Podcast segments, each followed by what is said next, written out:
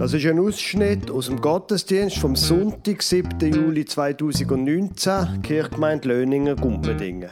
Sie hören die Lesung, Matthäus 15, Vers 1 bis 20, und dann die Predigt über was, wie, warum vom Pfarrer Lukas Huber. Die Grafik an der Tafel von drei konzentrischen Kreisen mit dem Wort was im äußeren Drittel, mit wie im mittleren Drittel und warum im Zentrum sehen Sie leider nicht.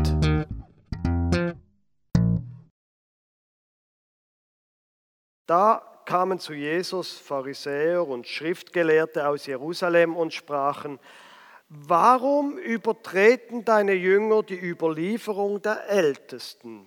Denn sie waschen ihre Hände nicht, wenn sie Brot essen.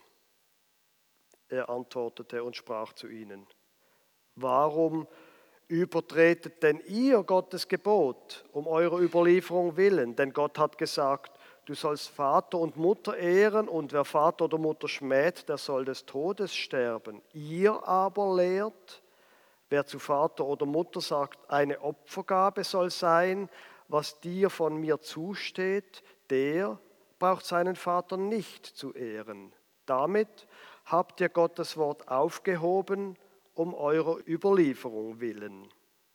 Ihr Heuchler, richtig hat Jesaja von euch geweissagt und gesprochen, dies Volk ehrt mich mit den Lippen, aber ihr Herz ist fern von mir.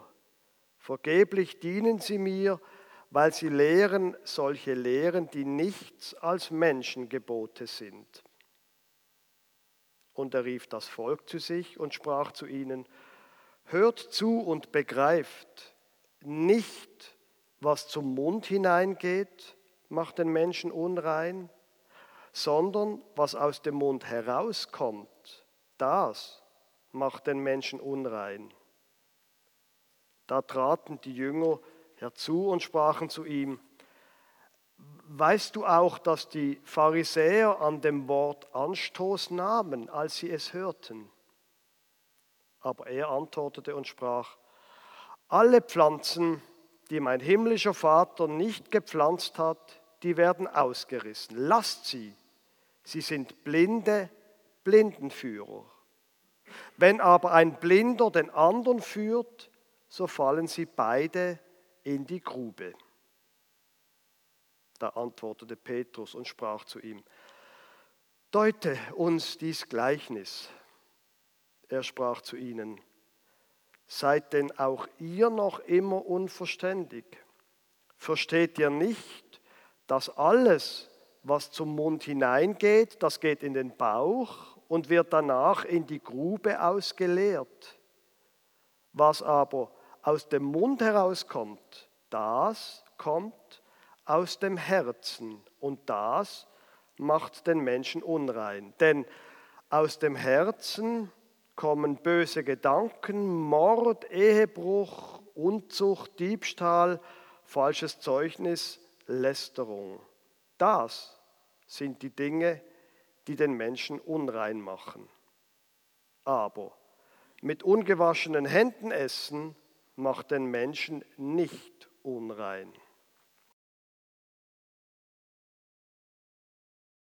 Liebe Gemeinde, die heutige Predigt geht nicht von einem Predigtext aus, sondern von einem TED-Talk vom ähm, amerikanischen Unternehmensberater Simon Sinek.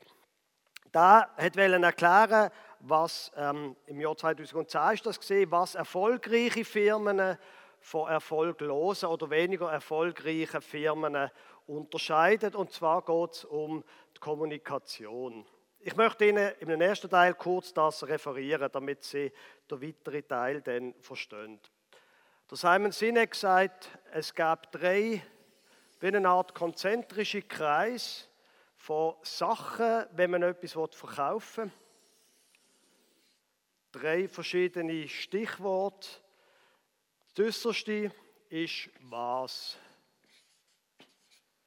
Das zweite in der, gegen die Mitte ist wie und in der Mitte steht es, warum. Und er exemplifiziert das ähm, der Firma Apple zum Beispiel.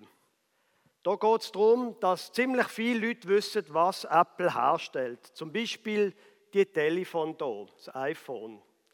Jetzt, wenn man das so ein bisschen von außen anschaut, sieht das unterdessen aus wie jedes andere Telefon auch. Das liegt aber nicht etwa daran, dass Apple die anderen Telefone kopiert hat, sondern umgekehrt, dass heute alle Telefone aussehen wie iPhones. Das ist also ziemlich klar, was man herstellt. Das, was aber Apple unterscheidet, ist nicht das, dass sie Telefon herstellt, sondern wie, dass sie die machen. Die Geräte sind einfach und klar. Es ist für Apple wichtig, dass Hardware und Software aus der gleichen Firma kommt, damit alles flüssig ohne Problem läuft. Menschen sollen nicht überflutet werden mit vielen verschiedenen Optionen und Möglichkeiten, sondern es soll schön sein und gut funktionieren. Und dann kommt die schwierigste Frage, die wolkigste Frage, warum eigentlich? Für Apple ist das ein wichtiger Punkt schon immer gewesen. Vielleicht sind sie schon in den, haben sie schon in den 90er Jahren gelebt. Das große Stichwort von Apple gewesen, Think Different. Warum dass es die Firma Apple gibt, hat Steve Jobs immer und immer wieder erklärt.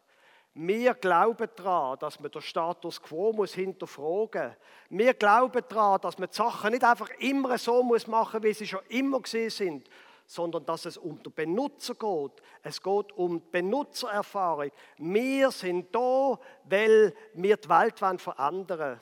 Wie er selber gesagt hat, wir sind dazu da, zum Metallen ins Universum hineinzuschlagen. Große Wörter und so weiter und so fort, ist mir klar. Simon Sinek sagt dann, so, und jetzt normalerweise verkauft eine Computerbude ihre Geräte wie folgt. Sie sagen, schaut hier, wir haben ein Telefon, das hat so und so Prozessor mit so und so viel Megahertz und so und so viel RAM und so und es sieht auch gar nicht so schlecht aus. Willst du es kaufen? Und die Leute sagen, ja, nein. Apple, sagt der Simon Sinek, geht ganz anders vor. Apple sagt, wisst du, was wichtig ist? Man muss den Status quo hinterfragen. Wir sind dazu da, um die Sachen anders anzuschauen. Man muss neu denken, die ganze Welt neu denken. Und weil wir das machen, machen wir Geräte, die einfach sind, die geradlinig sind. Zufällig verkaufen wir Telefon, willst du eins kaufen? Und die Leute sagen, oh ja, das ist eine gute Idee. Als letztes noch von dem TED-Talk von Simon Sinek. Er sagt, und ich befürchte, da hat er recht, ich brauche selber seit den 80er Jahren ausschließlich Apple-Computer. Die Menschen kaufen Apple nicht wegen dem Produkt, wegen was, sondern sie kaufen Apple-Produkt wegen warum. Wegen dem, dass die erklären können, warum sie braucht. Jetzt ist die absolut berechtigte Frage, was hat jetzt das mit Kirche und Gott und allem anderen zu tun. Dankeschön, dass Sie fragen. Ich erkläre Ihnen das. Im Grunde genommen gibt es da sehr wohl auch Parallelen zu einer Kirchgemeinde. Jede Kirchgemeinde hat Angebot. Das war's. Jede Kirchgemeinde schreibt aus, am Sonntag ist Gottesdienst. Jede Kirchgemeinde hat Seniorenangebot. Jede Kirchgemeinde hat kirchlichen Unterricht. Jede Kirchgemeinde hat, oder mindestens einige Kirchgemeinden haben eine Sonntagsschule und eine Jugendarbeit. Ja, okay. Das sieht man.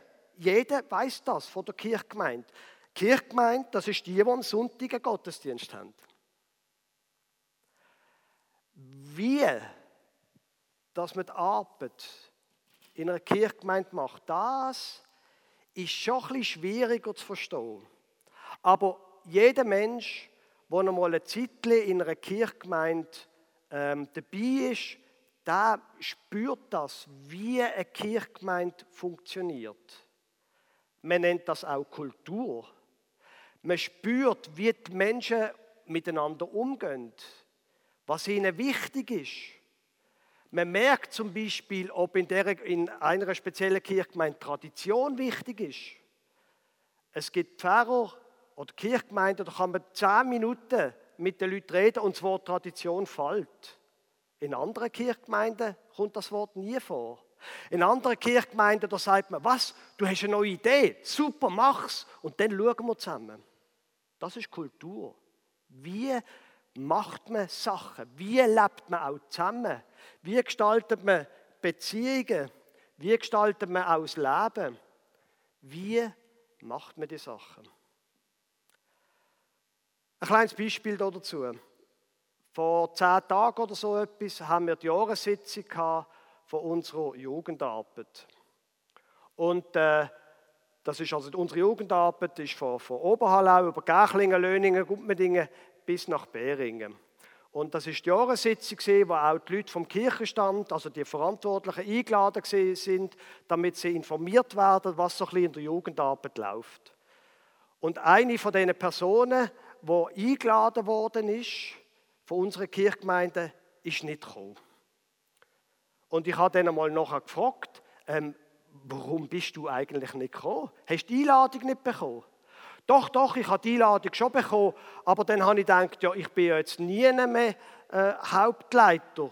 Ähm, dann habe ich angenommen, es geht mir nicht an.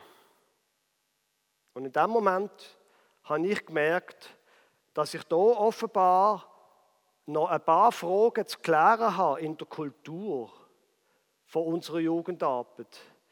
Zum Beispiel, dass es vielleicht keine gute Idee ist, einfach nicht zu kommen, wenn man eingeladen wird, ohne etwas zu sagen.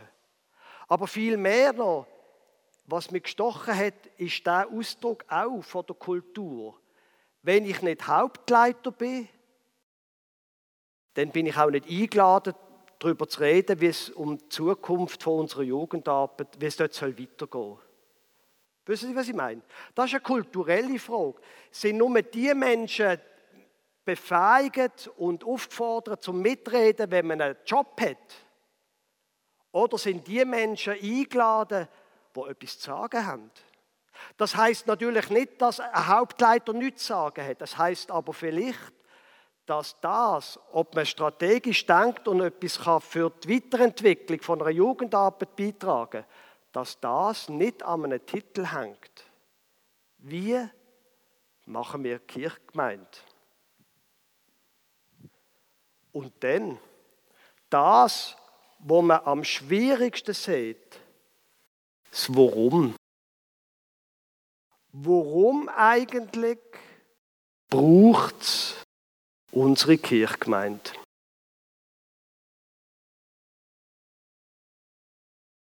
Ich sage jetzt etwas, wo wir sind ja da unter uns, wo möglicherweise könnte provozieren. Ich befürchte, dass viele reformierte Kirchgemeinden nicht wissen und nicht können erklären, warum sie es eigentlich braucht.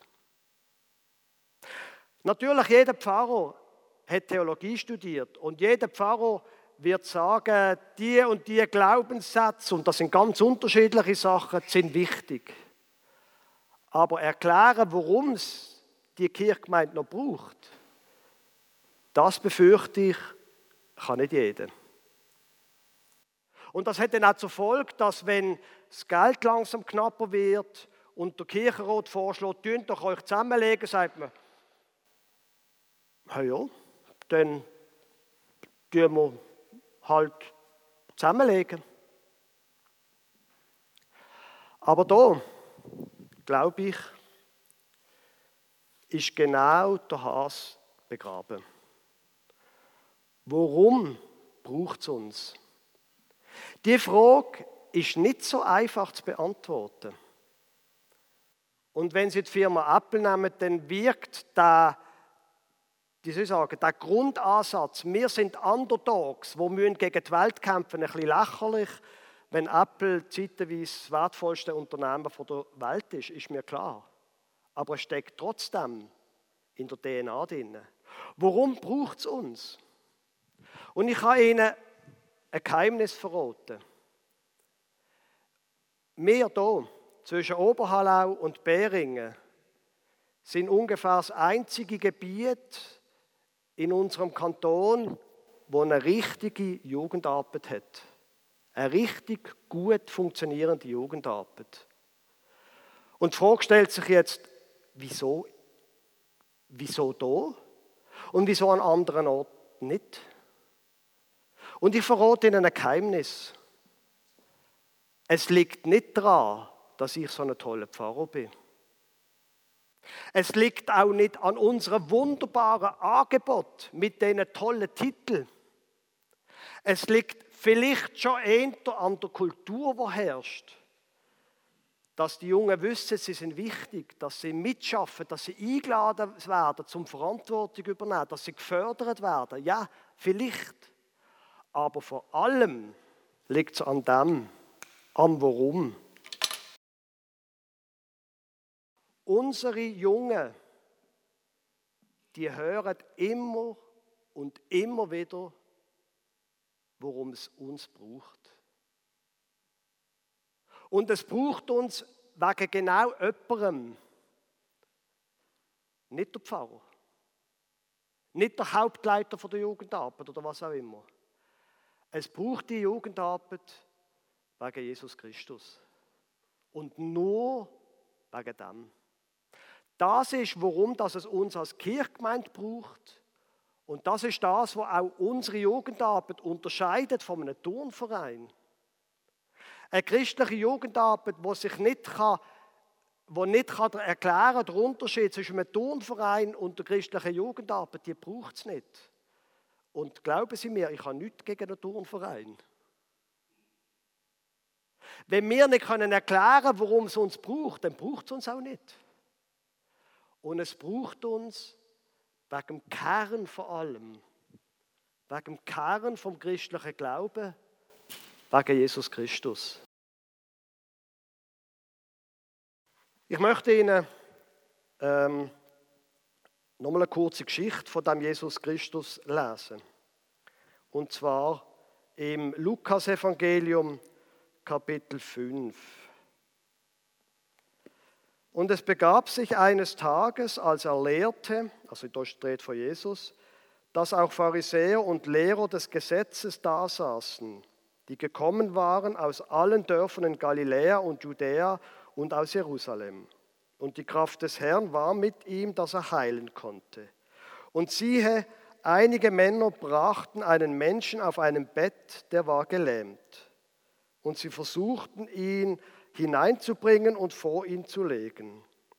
Und weil sie wegen der Menge keinen Zugang fanden, ihn hineinzubringen, stiegen sie auf das Dach und ließen ihn durch die Ziegel hinunter mit dem Bett mitten unter sie vor Jesus.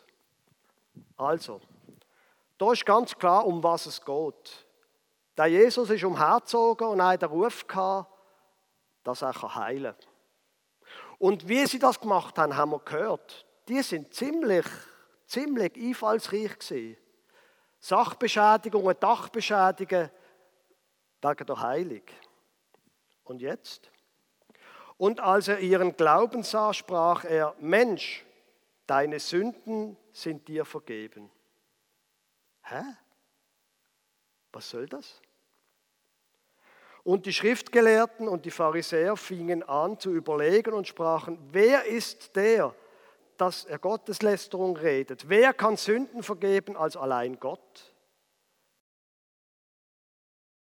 Als aber Jesus ihre Gedanken erkannte, antwortete er und sprach zu ihnen, was denkt ihr in euren Herzen? Was ist leichter zu sagen? Dir sind deine Sünden vergeben oder zu sagen, steh auf und geh umher?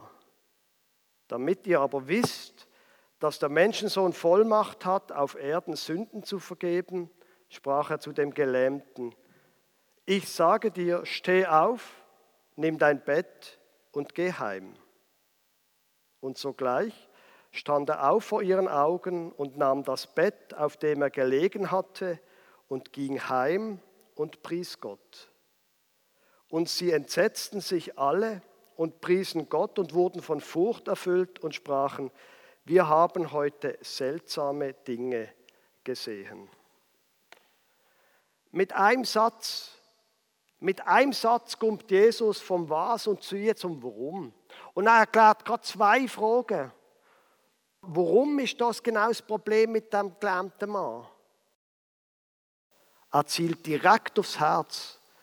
Dir sind deine Sünden vergeben. Es geht um das. Und er erklärt gerade noch eine andere Frage. Nämlich das, was in der Wochenlosung darum gegangen ist. Der Menschensohn ist gekommen, um zu suchen und selig zu machen, was verloren ist. Für das bin ich da. Ich bin nicht dazu da zum Heilen, sondern ich bin wegen dem Kern von dir da. Liebe Gemeinde, wegen dem braucht es uns. Und nur wegen dem. Seniorenarbeit kann eine große Anekdote machen. Aber das unterscheidet uns von allem anderen. Und darum glaube ich, wir als Jugendarbeit, aber wir auch als Kirchgemeinde, wir sollten immer mehr Zeit in dieser Frage verbringen. Warum glaube ich? Bibel lesen, beten mit dem Kern von unserem Glauben. Und von dort aus fließt dann alles andere, die Kultur und aus was? Von innen her geht's. Von innen kommt es raus, hat Jesus vorher in der Lesung gesagt. Und noch etwas würde ich sagen. Die gleiche Frage stellt sich ja zum Beispiel auch für Ehepaar, für Familie. Für die meisten Familien ist es ziemlich klar, um was es geht. Es geht darum, dass wir zusammen unsere Kinder irgendwie einigermaßen so auf den Weg bringen. Schon schwieriger ist es bei der Frage, wie machen wir das? Da kommen zwei verschiedene Menschen mit zwei verschiedenen Kulturen und Traditionen und müssen sich finden, wie sollen wir jetzt genau die Kinder erziehen? Was für Wert sollen bei uns gelten? Was wollen wir unseren Kindern weitergeben? Und dann passiert es. Irgendwann sind die Kinder draußen. Und die Frage stellt sich, warum gibt es uns eigentlich noch als Ehepaar? Braucht es uns eigentlich noch? Und sie wissen, was bei manchen Ehepaaren dann passiert. Wir haben uns eben nichts mehr zu sagen gehabt. Und darum haben wir uns scheiden Warum sind wir zusammen, meine Frau und ich? Warum braucht es uns als Paar? Das ist die entscheidende Frage. Und die Frage ist nicht immer so leicht zu verstehen und zu beantworten. Aber es ist die entscheidende Frage. Noch etwas Letztes, etwas Allerletztes. Durch Martin Luther King hat unsere Welt verändert. Er hat dort in den 60er Jahren mit der Rassentrennung und so weiter hat er probiert, etwas zu machen. Der Martin Luther King hat nicht alles richtig gemacht. Er hat auch Fehler gemacht. Aber etwas ganz Zentrales hat er gemacht, was die Welt verändert hat. Seine große Rede hat nicht geheißen, ich habe einen Plan, sondern sie geheißen, ich habe einen Traum. Amen.